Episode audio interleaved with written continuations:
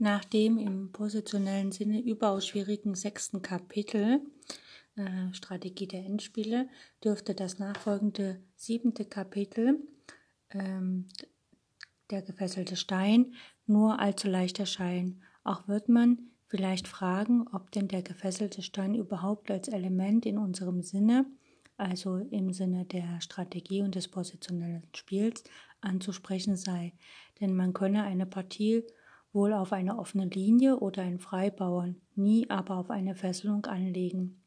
Diese Anschauung vermögen wir nicht zu teilen. Freilich ergeben sich Fesselungen zumeist in rein taktischen Momenten, also beispielsweise während der Verfolgung eines fliehenden Feindes. Indes kann aber auch andererseits eine in der Anlage der Partie vorgesehene Fesselung den ganzen weiteren Verlauf logisch beeinflussen. Zu bemerken wäre hierbei, dass die Fesselung nicht einmal chronisch zu sein braucht. Eine nur sporadisch auftauchende Fesselung, ja selbst das bloße Gespenst einer solchen, kann bereits sehr wohl zu schwächeren Zügen des Gegners Anlass geben und somit bis ins Endspiel hinein nachwirken. Und deshalb beschäftigen wir uns in diesem Kapitel, also im Kapitel 7, beschäftigt sich quasi Aaron Nimzowitsch durchgehend um das Thema Fesselung und damit starten wir auch heute.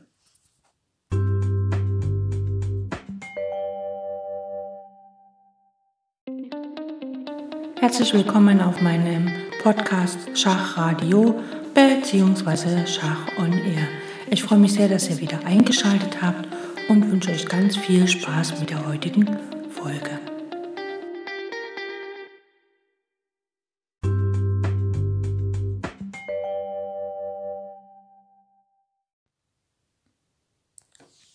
Im Sinne der Fesselung verdient nachfolgendes Partiebeispiel unser besonderes Interesse. Es handelt sich um ein Festungsmotiv, das ganz plötzlich auftauchte, um dann ebenso schnell zu verschwinden.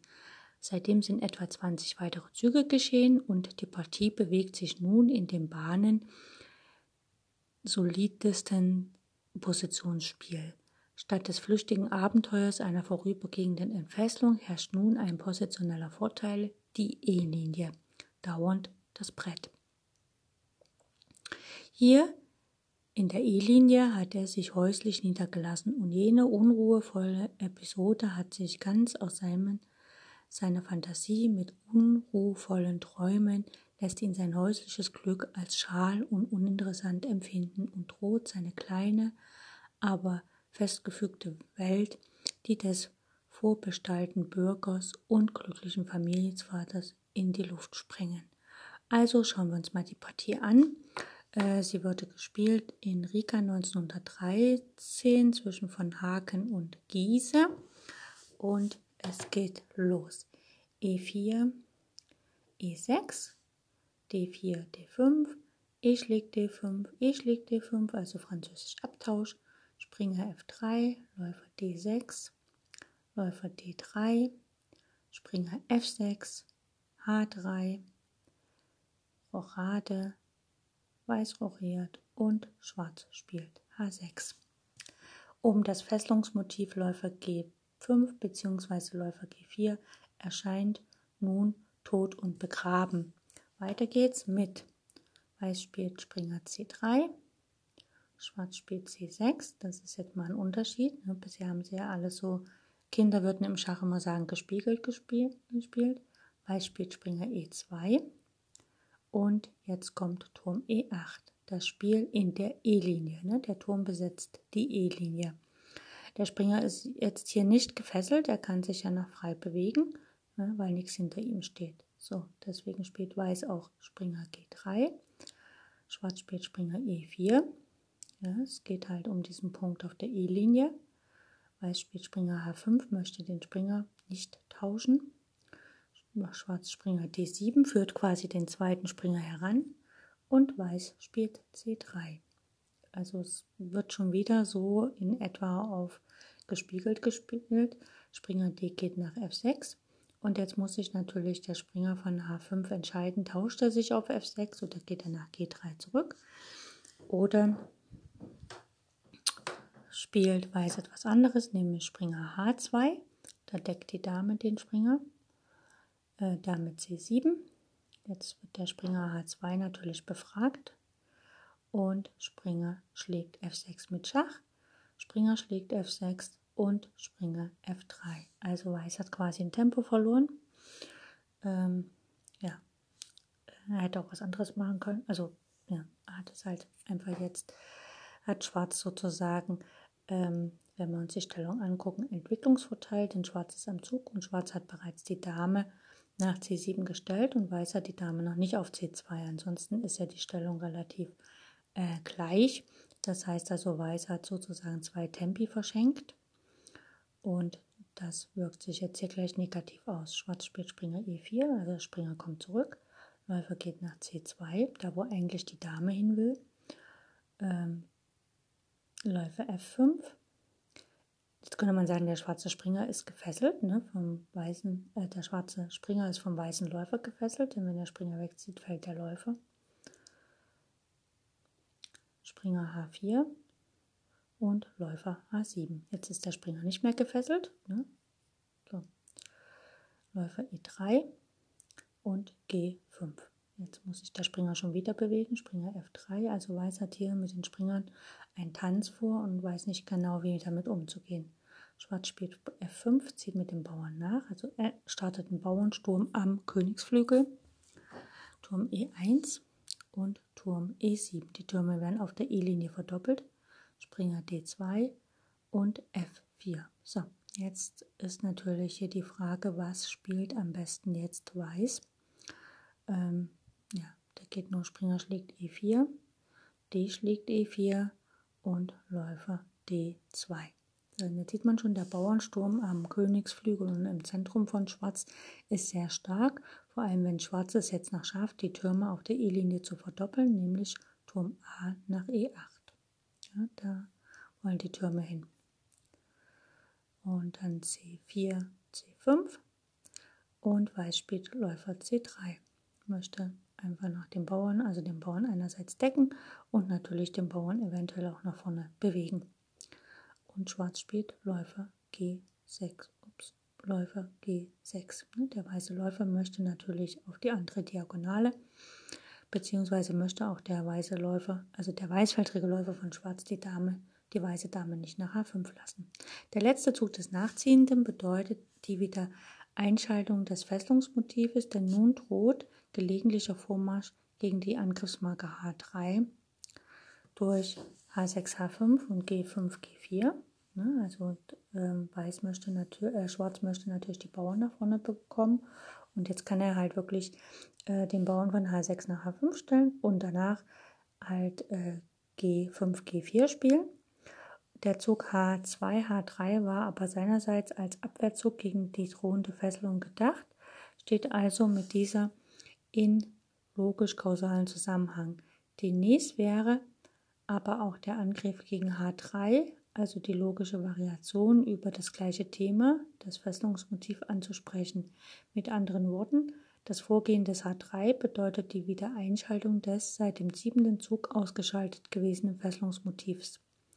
Die weitere Fortsetzung der Partie hat uns in diesem Moment kein Interesse mehr, besonders befindet sich übrigens auf Sei, also ist quasi Partie Nummer 5. Wir könnten sie uns jetzt weiter anschauen, aber das machen wir nicht.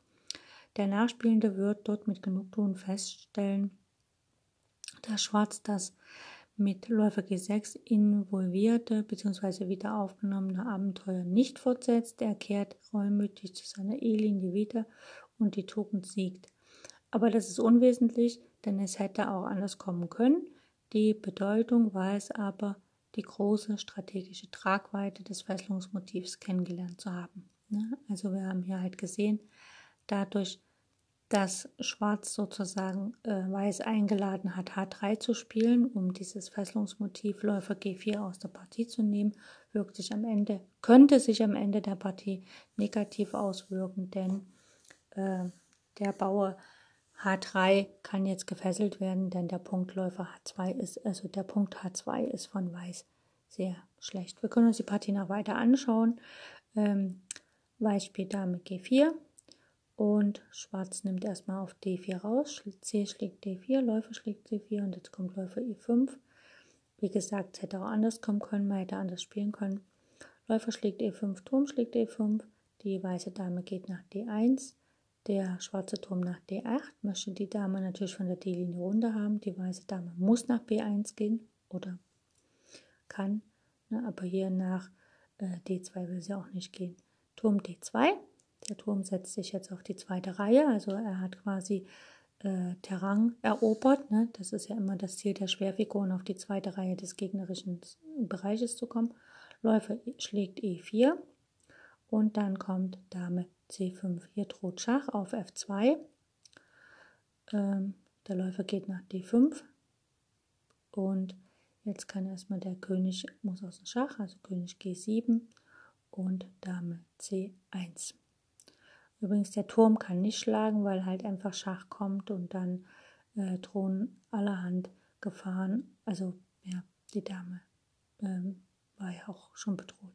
So, Dame schlägt F2 mit Schach, König H1 und jetzt kommt der Turm von E nach D5, also er schlägt quasi den Läufer und damit droht hier Matt auf G2 und man kann den Turm nicht wieder nehmen. Man müsste jetzt einfach Turm G1 spielen, aber damit hat dann halt ähm, na, Turm G1 kann einfach auch ähm, trotzdem weitergespielt werden, nämlich mit, mit Schach eventuell oder der Läufer kommt halt einfach auch noch ins Spiel und damit braucht Weiß tatsächlich nicht mehr weiterspielen.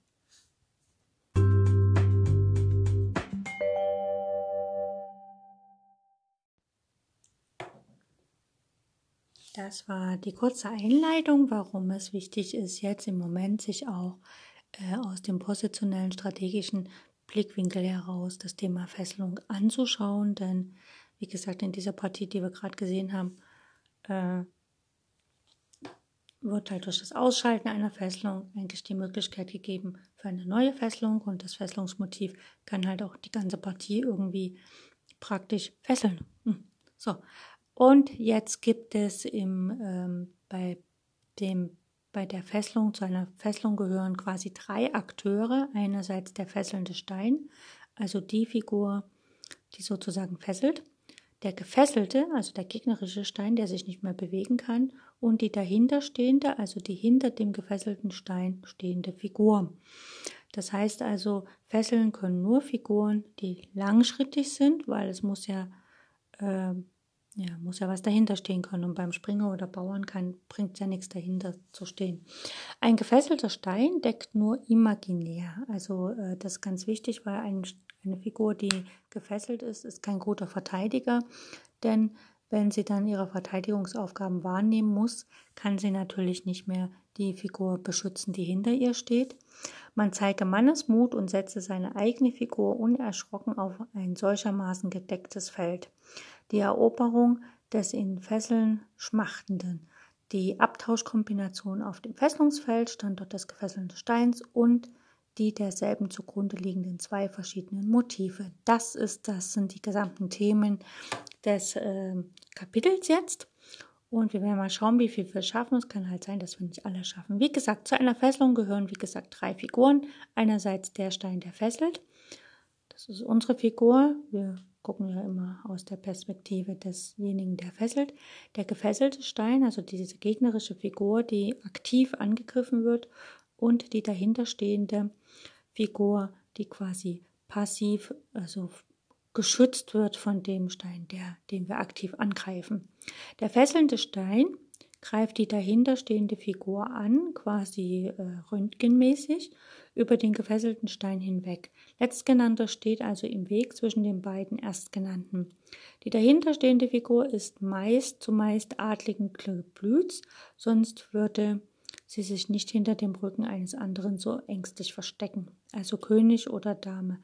Alle drei Akteure stehen entweder in der gleichen Geraden oder der gleichen Schrägte. Äh, man muss dazu sagen, es ist nicht, also Nimsovic erklärt es halt so, dass jetzt da noch eine Figur dahinter steht, aber es kann zum Beispiel auch sein, dass wenn wir, ähm, sagen wir mal, der schwarze König steht auf G8 und äh, vor ihm stehen noch drei schwarze Bauern, also auf F7, G7, H7 und unser Turm könnte, sagen wir mal, auf D8 matt setzen, steht also auf D1 und oder steht noch nicht auf D1, aber droht halt, der Turm könnte auf D8 matt setzen, wenn er auf die D-Linie geht. Und sagen wir mal, die Dame, die gegnerische Dame steht auf dem Feld D3, dann oder ein Läufer steht auf D3, dann könnten wir den Läufer fesseln, indem wir einfach Turm D1 spielen, denn der Läufer darf nicht weggehen. Denn egal wo, also ja, egal wo hingeht, es droht halt dann im nächsten Zug einfach Turm D8 mit Schach und selbst wenn der Läufer noch dazwischen gehen kann, ist dann im nächsten Zug matt. Und das heißt also, es ist nicht so, dass es nur die dahinterstehende äh, Figur gibt, sondern es äh, hinter dem gefesselten Stein können mitunter auch sehr wichtige Felder liegen. Na, also das ist zum Beispiel, wenn ein Springer auf, sagen wir mal, auf F5 steht, und äh, die weiße Dame steht auf C2 und ein weißer Läufer auf B1, äh, dann ist halt der Springer auf F5 gefesselt, wenn der sch schwarze König auf H8 steht zum Beispiel. Denn sobald er wegzieht, kommt halt Dame H7 matt. Und äh, das ist halt so, wenn das Feld, was dahinter liegt, quasi auch noch wichtig ist von Bedeutung, also wenn da matt droht. Wir haben hier eine äh, Stellung, die so ein bisschen Fesselung anzeigt. Und zwar gibt es hier zum Beispiel einen schwarzen König auf A7 und einen schwarzen Springer auf B5 und einen weißen Läufer auf G1. Dann fesselt dieser weiße Läufer den Springer. Ne? Und das heißt, der Läufer G1 fesselt den Springer C5 ganz. Der Springer kann nicht wegziehen. In dem Moment, wo er wegzieht, wäre Schach. Das wäre also ein äh, eine echte Fesselung oder im Sinne von Aaron Nimzowitsch eine, wäre der B5-Springer ein ganz gefesselter Stein. Und der Springer auf B5 ist der gefesselte Stein. Der König hinter dem ist quasi die dahinterstehende Figur und die, der fesselnde Stein ist der Läufer. Oder, schauen wir uns an, äh, Schwarz hat zum Beispiel einen Turm auf H7 und einen Bauer auf H4, äh, auf H6 und Weiß hat einen Turm auf H4. Dann fesselt der Turm H4, fesselt den Bauern auf H6, aber nur halb. Und äh, der Turm auf H7 ist sozusagen der dahinterstehende Figur. Ähm, warum halb? Weil der Bauer sich ja noch bewegen kann. Er muss ja nicht schlagen. Ne? Er, also er könnte ja zum Beispiel, wenn wir jetzt ähm, wenn auf G5 jetzt sagen wir mal noch ein Springer steht und wir können mit unserem Springer von H3 den Springer auf G5 schlagen, dann kann der Bauer nicht zurückschlagen, weil wir dann den Turm auf H7 nehmen können. Aber äh, der Bauer ist ja nicht verpflichtet zu schlagen, es sei denn, wir schlagen da was. Aber der Bauer ist nur halb gefesselt, weil er sich halt noch nach H5 bewegen kann, wenn unser Turm auf H4 steht. Der gefesselte Stein, also der ganz gefesselte Stein, darf nicht ziehen, weil sonst die dahinterstehende Figur dem vorhin, dem vorhin maskiert gewesenen Angriff zugänglich würde. Also das ist, ähm, darf nicht ziehen, ist im Sinne von äh, König. Ist eben angedeutete Unbeweglichkeit absolut, das heißt, darf der gefesselte Stein überhaupt keinen wie immer gearteten Zug tun, so haben wir es ein, mit einer ganzen Fesselung zu tun oder Ganzfesselung steht hingegen dem gefesselten Stein einige Felder, nämlich in der Richtung des fesselnden Steins, zur, zu, zur Verfügung, so ist die Fesselung nur halb zu nennen. Das heißt, in dem, in dem Bild ne, mit Turm, unser Turm H4, der gegnerische H7 und Bauer H6 äh, ist die Turmfesselung halb, da noch äh, Schwarz H6, H5 spielen kann. Ein gefesselter Springer ist stets ganz gefesselt. Also im ganz heißt also, wenn er wegzieht, ist es halt dann ganz vorbei mit dem dahinterstehenden. Von den anderen Figuren lässt sich sagen, einen Kollegen von der gleichen Fakultät, sprich Gang, Gangart, kann man nur halb fesseln. Das heißt also, wenn ich jetzt zum Beispiel einen schwarzen König auf B7 habe und einen schwarzen Läufer auf C6, dann ähm, wenn ich einen weißen Läufer auch auf der Diagonale stelle, hier in dem Beispiel steht der Läufer auf H1, wo er unmöglich hinkommt, also stellen wir mal nach G2, ne? also stellen wir uns mal vor, von F1 nach G2 gezogen, dann ähm, hier ist quasi dann der Läufer C6 nur halb gefesselt, er darf auf der Diagonalen hin, auf und ab gehen, ein Bauer kann nur durch eine Diagonalfigur ganz gefesselt werden. Bei einer geradlinigen Fesselung müsste der fesselnde Stein den gefesselten Bauern blockieren. Also zum Beispiel, äh, wenn jetzt, also das mit dem Läufer ist hoffentlich klar, ne? Der Läufer kann ja dem Läufer da entgegenlaufen auf der Dings. Und für den Bauern gilt halt nur, dass ähm, bei einer Gradlinie müsste der fesselnde Stein den gefesselten Bauern blockieren. Das stimmt auch nicht ganz. Also hier ist ein Beispiel angegeben. Und zwar steht der Turm auf G6 und der König auf G8 und auf G7 steht ein Bauer. Da ist der Bauer sehr wohl gefesselt. Ne? Und der ist diesmal sogar ähm, echt gefesselt, also ganz gefesselt, denn er kann weder nach links nach rechts schlagen, denn dann stünde ja der König im Schach. Ähm, man kann einen Bauern auch ganz fesseln von der Seite. Also wenn man jetzt zum Beispiel der Bauer auf G7 kann ganz gefesselt werden von der Seite. Wenn der Turm nämlich auf H7 steht und äh, nicht der Turm auf H7, sondern der König auf H7 und der Turm auf einem anderen beliebigen Feld auf der siebten Reihe, dann wird der Bauer auch ganz gefesselt, denn er kann nicht nach vorne und er kann auch nichts schlagen. Dann stünde nämlich der König im Schach. Allerdings von der Seite Klar, von der Seite ist es logisch, ne? da kann er wieder schlagen. Na doch, kann er auch nach F6 schlagen. Gut. Um eine völlige Unbeweglichkeit zu erzielen, aber diese Unbeweglichkeit hätte mit der Fesselung an sich nicht viel zu schaffen und wäre zu gleichen Teilen Resultat des Fesselns, der Fessel, wie Blockadewirkung. Ein gefesselter Stein deckt nur imaginär. Er tut nur so, als ob er decken würde. In Wirklichkeit ist er ja gelähmt und unbeweglich. Daher darf man seine eigenen Offiziere getrost Prise stellen, der gefesselte Stein darf doch nicht zugreifen. Schauen wir uns dazu Beispiele an. Wir haben zum Beispiel ein König auf A, äh, ja, A8, einen schwarzen König auf A8, einen Bauern auf A6 und einen Bauer auf B7. Und jetzt steht zum Beispiel ein weißer Läufer auf dem Feld D5 und eine weiße Dame auf dem Feld A5. Ganz typisches Motiv. Hier kann die Dame nämlich einfach auf A6 schlagen mit Schach. Der König muss weggehen, denn der Bauer auf B7, der deckt den Bauern auf A6 nicht, denn er kann nicht ziehen, denn er ist ja gefesselt und er ist sogar echt gefesselt. Ne? Also Dame schlägt A6, der König muss weg und dann kommt sogar Dame B7 und matt. Ne? Und wir können uns auch noch ein anderes Beispiel anschauen. Hm, wir haben ein, ähm, ja, sagen wir mal, eine weiße Dame auf F3 und einen weißen Läufer auf E3. Ne, die stehen nebeneinander. Und Schwarz hat eine Dame, äh, einen König auf G5, ein Bauern auf G3, der Läufer steht auf F4 und noch ein Bauer auf E5. So. Und hier ist es so, sagen wir mal nach, die Dame steht auf dem Feld G8, ne? so nach hinter dem König. Und hier ist es so, dass die Dame halt ähm, dass der Läufer im Vergleich zum Läufer auf E3 nicht echt gefesselt ist. Also nicht ganz gefesselt ist, sondern nur so halb gefesselt. Im Gegenteil, er kann sogar den Läufer auf E3 schlagen. Aber hier kann Weiß gewinnen.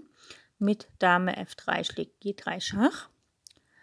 Der Läufer kann nicht schlagen von F4 auf G3, denn jetzt ist er, in diesem Moment ist er dann tatsächlich ganz gefesselt, denn er kann ja wegen dem Läufer auf E3 nicht weg. Ne? Und ähm, deswegen, und da muss der König weggehen und man kann die Dame auf G8 stellen. Und diese Gewinnzüge in diesen beiden Beispielen sind leicht zu finden. Es genügt die Feststellung, dass Läufer F4 bzw. der Bauer auf B7 gefesselt sein. Also sind die sonst gedeckten Punkte G3 bzw. A6 ganz und gar ungedeckt. Also man suche nach ansonsten gedeckten Punkten und erkläre dieselben so dann mit Recht für vogelfrei. Wie leicht und doch wie leicht, und doch wird der wenig geübte Schachfreund eher seinen Kopf in den Rachen eines Löwens legen willens sein, als dass er seine Dame en prise stelle. Oh, diese Ehrfurcht vor den angestammten Rechten. Mut, Mut, der gefesselte Stein ist ja machtlos und gehört es nicht zu den allerschönsten Tugenden des Bürgers, Mut zu zeigen, da wo gar keine Gefahr droht. Ähm.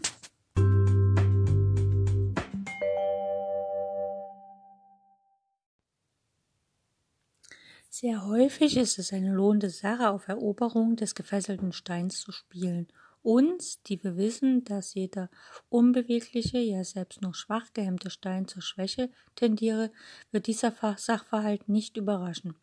Parallel mit der Aufgabe, den gefesselten Stein zu erobern, läuft aber das Problem, die Entfesselung zu verhindern, denn mit dieser würde ja die Beweglichkeit wiederkehren und somit auch die Stärke.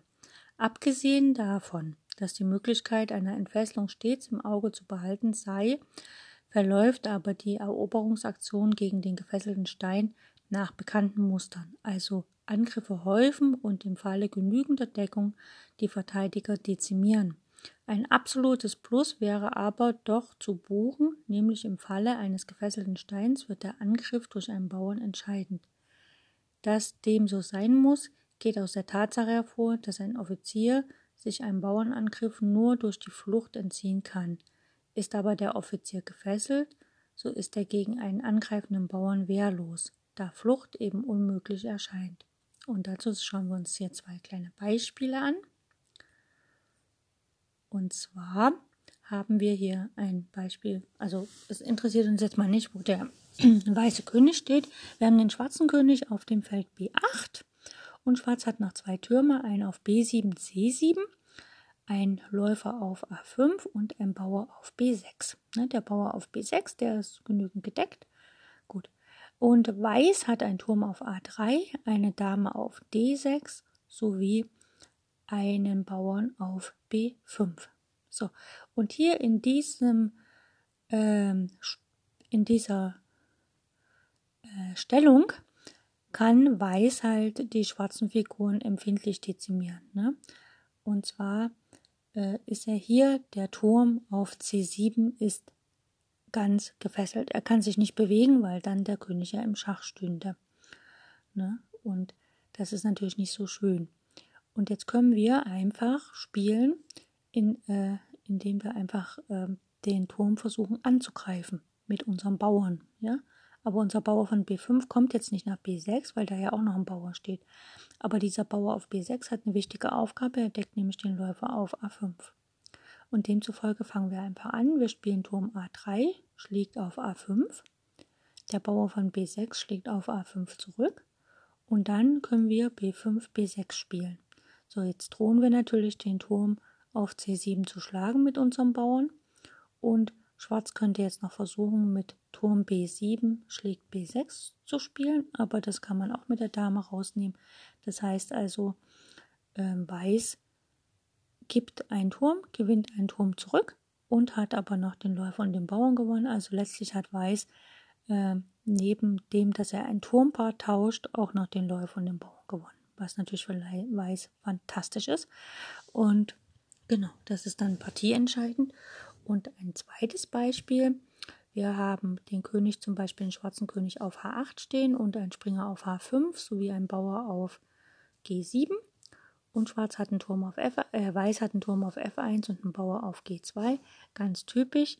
Ähm, hier geschieht es erst den Springer fesseln. Ne? Es nützt nichts, erst den Springer angreifen. Also wenn man G2, G4 spielt, greift man den Springer an, der geht einfach weg und man hat nichts davon. Also man musste erst den Springer fesseln, also Turm F1 nach H1.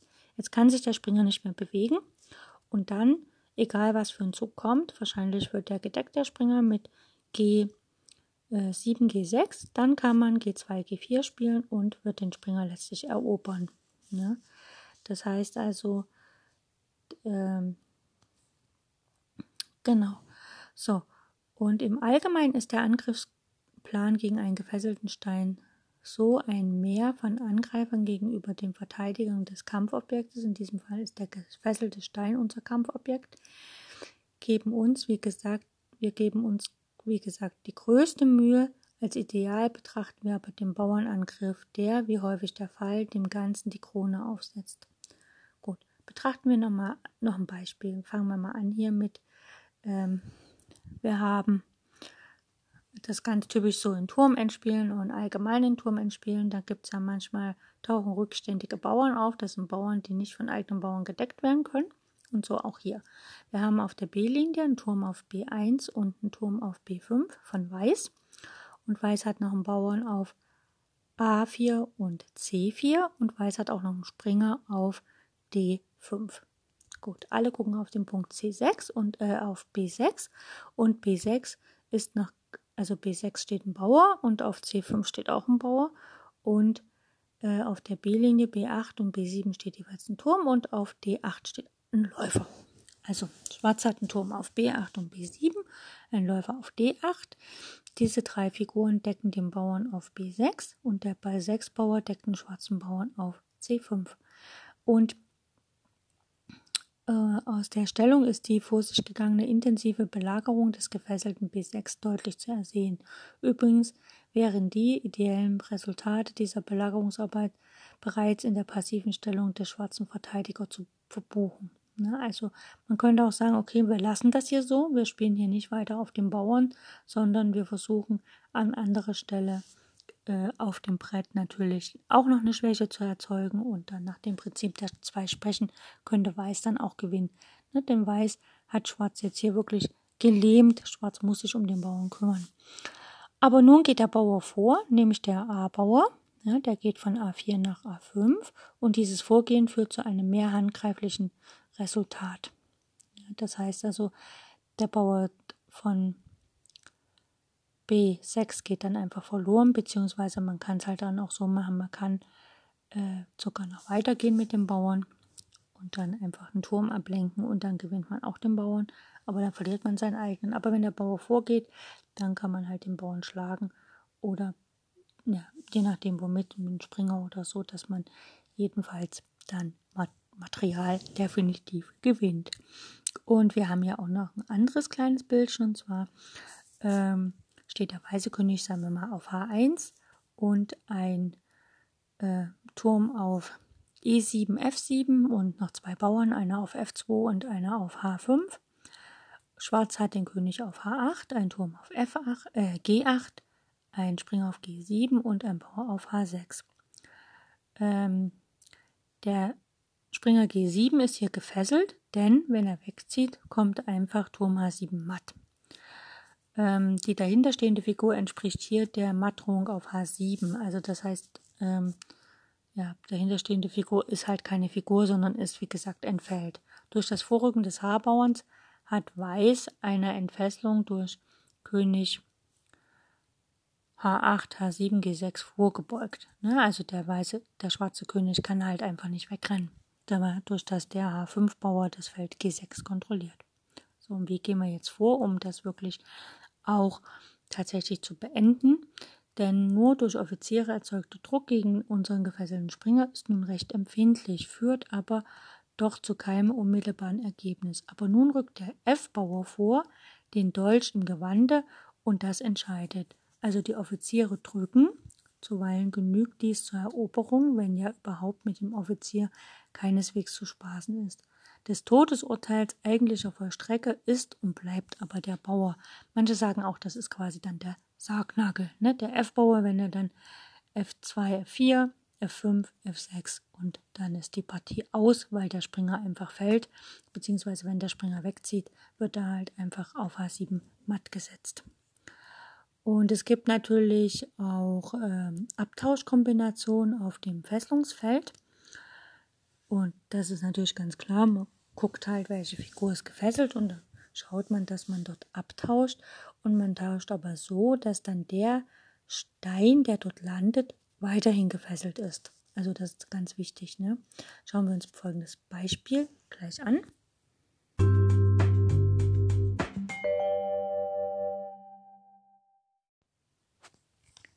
Also wir haben hier den König auf G8 ein Läufer, also den schwarzen König auf G8, einen schwarzen Läufer auf F8 und die Bauern auf F7, G7, H7.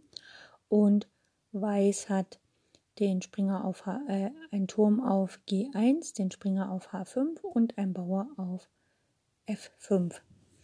Und ähm, genau, und hier geht es natürlich um die Eroberung des gefesselten Bauern G7. Wir häufen also die Angriffe, das Übergewicht von 3 zu 2 ist ja bereits erreicht. Ne? Zwei Figuren, also ja, wir haben ja drei Figuren, die draufgehen auf den Bauern und ähm, nur eine oder beziehungsweise zwei Figuren, die den verteidigen. Also das ist ja bereits erreicht. Erleben aber die Enttäuschung, dass besagter Bauer frisch und fröhlich vorrückt. Ne? Er kann also nach G7, G6 gehen. Der Schlingel war ja gar nicht gefesselt, höchstens halb. Das heißt, durch Springer H5 schlägt G7, Läufer F8 schlägt G7, ähm, können wir den Stein quasi ganz fesseln. Ne? Die Idee besteht darin, dass Weiß den halb gefesselten Bauern durch den ganz gefesselten Läufer ersetzt. Dies war der Abtausch äh, Wendung erstes Motiv. Ne? Das heißt also, wir gucken halt, dass wir, also hier der Bauer, der kann ja nicht vom König geschlagen werden wegen dem Turm. Das heißt, wir schlagen den erstmal mit dem Springer und wir äh, lenken sozusagen den Läufer auf das Feld G7 und dort ist der Läufer ganz gefesselt, denn der König kann sich ja nicht bewegen. Das heißt also, nach Springer G7, Läufer schlägt G7, spielen wir einfach F5, F6. Der Läufer kann nicht weg. Und selbst wenn der König dann zur Seite rückt, schlägt einfach der Bauer den Läufer und wir haben den Bauern quasi erobert. Ne? Zu erledigen wäre aber noch die knifflige Frage, warum Weiß trotz Hergabe des Angriffsgreifers das Übergewicht gegen G7 behaupten konnte.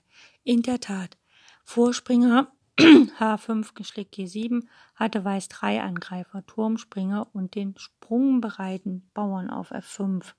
Schwarz hatte aber nur zwei Verteidiger, den König und den Läufer.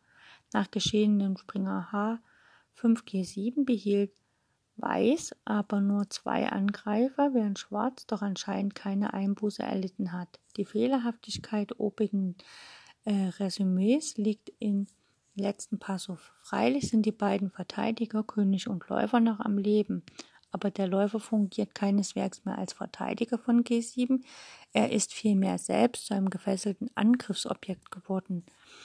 Also hat die Manipulation Springer H5 schlägt G7 und Läufer schlägt G7 sowohl einen Angreifer als einen Angreifer als ein Verteidiger unschädlich gemacht und daher scheint es erklärlich, dass der Status quo aufrechterhalten blieb. Ne? Und ähm, wir können uns nochmal eine andere, äh, ähm, also praktisch ein zweites Motiv anschauen. Und zwar haben wir hier folgende Stellung. Wir haben ähm, den schwarzen König auf A8, einen schwarzen Turm auf B8, einen schwarzen Läufer auf C7, einen schwarzen Springer auf B7 und einen Bauern auf A6 und auf D4. Weiß hat einen Läufer auf, äh Quatsch, hat einen Turm auf B5, einen Turm auf D1 und einen Läufer auf C6. Jetzt kann Weiß, äh, der Springer auf B7 ist gefesselt und Weiß möchte natürlich den Springer gerne erobern, denn sonst hätte er hier einen materiellen Nachteil. Ne? Das heißt also, er muss den erobern. Jetzt wäre es natürlich leicht, man könnte das alles abtauschen und dann hat man aber ein schwieriges Endspiel von einem Turm gegen Läufer und zwei Bauern. Das möchte man vielleicht nicht. Und demzufolge macht man hier folgendes. Man schlägt mit dem Turm, äh, also in der Diagramm, also in dem Bild ist der gefesselte Turm B5 alle sogar noch angegriffen. Ihn wegzuziehen hieße dem Gegner das Tempo zur erwünschten. Äh, genau. Also ihn wegzuziehen, das wäre halt blöde, ne? Ähm, und demzufolge macht man hier folgendes. Also der, der Turm, der auch noch fesselt in der, ja, also eigentlich fesselt der, Läufer, nicht der Springer, äh, nicht der Turm. Also, ihn wegzuziehen hieße den Gegner das Tempo zur erwünschten Entfesselung zu geben. Beispiele, wenn man Turm B2 spielt, dann kommt König A7 und dann geht es auch nicht weiter. Besser ist es hier, in der Stellung einfach den Turm von B5 nach B7 zu stellen, also den Springer rauszunehmen. Der König kann nicht schlagen, aber da man keine Figur geben will, spielt halt dann Schwarz Turm B8 schlägt B7. Jetzt ist der Turm echt gefesselt und man kann einfach den Turm von D1 nach äh, B1 spielen und selbst wenn dann der Tür König nach A7 geht, also sich quasi entfesselt, kann man immer noch den Turm dann auf B7 schlagen, denn man hat ja da zwei Angreifer. Schauen wir mal, was Nimzowitsch dazu schreibt. Genau, richtig ist Turm B5 schlägt B7, Turm B8 schlägt B7 und nun Turm D1 B1 und man gewinnt. Das Opfer auf B7, äh, hier da das Opfer auf B7 hier nur mit Rücksicht auf den zu umgehenden Tempoverlust gebracht wurde, so müssen wir hier das Vorhandensein von Motiv 2 anerkennen. Die beiden Motive können aber auch in einer Kombination vereint auftreten. Und das kommt dann im nächsten Bild, nämlich ähm, wir haben einen König auf H1, einen weißen König auf H1, einen Turm auf F3, einen Läufer auf B2, einen Bauer auf A5 und einen Bauer auf B3. Schwarz hat den König auf G7, einen Turm auf F7, einen Läufer auf F6 und ein Bauer auf A7. Hier ist nun offenbar der Generalabtausch das gegebene Design, indes nur Läufer F6, Turschläger, Tur, König F B4, König A5 käme der schwarze König gerade noch zurecht. Es gilt also, den Abtausch geschickter zu bewerkstelligen und das wird dadurch erreicht, dass man halt einfach Turm schlägt F6 spielt. Der Turm schlägt zurück und dann spielt man direkt B4, weil dann hat man das eine Tempo, was man braucht. Denn nun muss Schwarz durch einen Königszug, der durch den nächstfolgenden Königszug absorbiert wird und solchermaßen in seiner Wirkung verschwindet, ein Tempo verlieren nach B4. Also wir spielen Turm schlägt F6, der Turm schlägt F6 wieder, wir spielen direkt B4, denn jetzt muss Schwarz erstmal, kann er den Turm nicht frei ziehen, er muss erstmal den König ziehen, König F7 zum Beispiel. Und dann können wir ihn aber auf die F-Reihe zurücklocken, also praktisch auf der F-Reihe lassen, indem wir einfach Läufer schlägt F6 spielen, König und dann können wir B5 spielen. Und dann ist der schwarze König zu weit weg von den Bauern, also nicht mehr im Quadrat des Bauern. Und die Bauern sind quasi nicht mehr einzuholen. Beziehungsweise kann man dann einfach, spielt man B6, es tauscht sich ein Bauer und der andere macht halt das Rennen. Ne? Und das heißt also eine Tempo-Gewinn-Kombination wird man sagen, und sehr richtig. Aber dieser Tempogewinn wurde so erzielt, dass wir den halb gefesselten Läufer durch einen ganz gefesselten Turm zu ersetzen wussten. Alles im An allem handelt es sich also in diesem Falle um eine Verquickung beider Motive. Genau.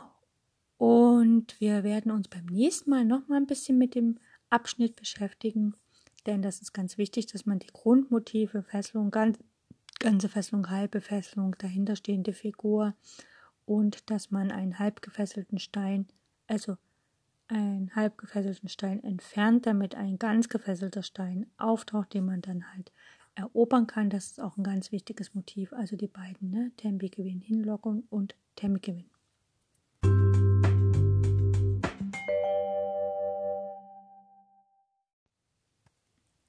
So, das waren die ersten wichtigen Sachen zum Thema Fesselung. Es ist also wichtig, dass man weiß, welche Elemente sind bei einer Fesselung ähm, beteiligt. Das ist zum Beispiel, dass eine Figur, die langschrittig ist, kann fesseln. Also ein Bauer und ein Springer und ein König, die können nicht fesseln. Das kann also nur Dame, Turm und Läufer fesseln. Und das nächste ist, dass die gefesselte Figur, die ist in ihrer Beweglichkeit eingeschränkt. Das heißt, diese Figur ist meist nicht ganz so wertvoll wie die Figur, die dahinter steht. Dahinter steht entweder ein König oder eine wertvollere Dame, also Dame. Oder vom Läufer wird was gefesselt, wenn dahinter ein Turm steht. Oder es gibt auch die Möglichkeit, dass das dahinterstehende Objekt halt ein Feld ist, wo matt gesetzt werden kann. Und äh, die gefesselte Figur, wenn sie gleichschrittig äh, ist wie die Figur, die fesselt, also wenn eine Dame eine Dame fesselt, dann ist es eine halbe Fesselung, weil die Dame kann sich noch frei auf der Linie, äh, Reihe oder Diagonalen bewegen, währenddessen eine ganz gefesselte Figur sich gar nicht mehr bewegen kann. Also sprich, der König steht dahinter oder es wird dahinter matt gesetzt. Äh, es ist immer wichtig, dass man, äh, es gibt zwei Motive, wie man gegen eine gefesselte Figur vorgeht. Also als erstes, man fesselt die Figur, damit sie in ihrer Beweglichkeit eingeschränkt ist und danach äh, greift man die Figur an. Mit so viel, wie man hat, am besten immer mit Bauern, weil die sind natürlich ökonomisch. Und ähm, wenn das jetzt aber eine halb gefesselte Figur ist, dann kann man auf die halb gefesselte Figur rausschlagen. Eine ganz gefesselte Figur schlägt zurück, also ist dann ganz gefesselt und die kann man dann mit dem Bauern angreifen und man kann durch dieses Motiv Fesselung natürlich auch Tempi gewinnen, was auch ganz wichtig ist. Jo, das war alles heute und ich freue mich aufs nächste Mal. freue mich, wenn ihr wieder einschaltet, wenn es ums Thema Fesselung geht im positionellen strategischen Sinn nach Aron Nimsewitsch sein Buch Mein System. Ich wünsche euch maximalen Erfolg bei euren Partien und schaltet wieder ein.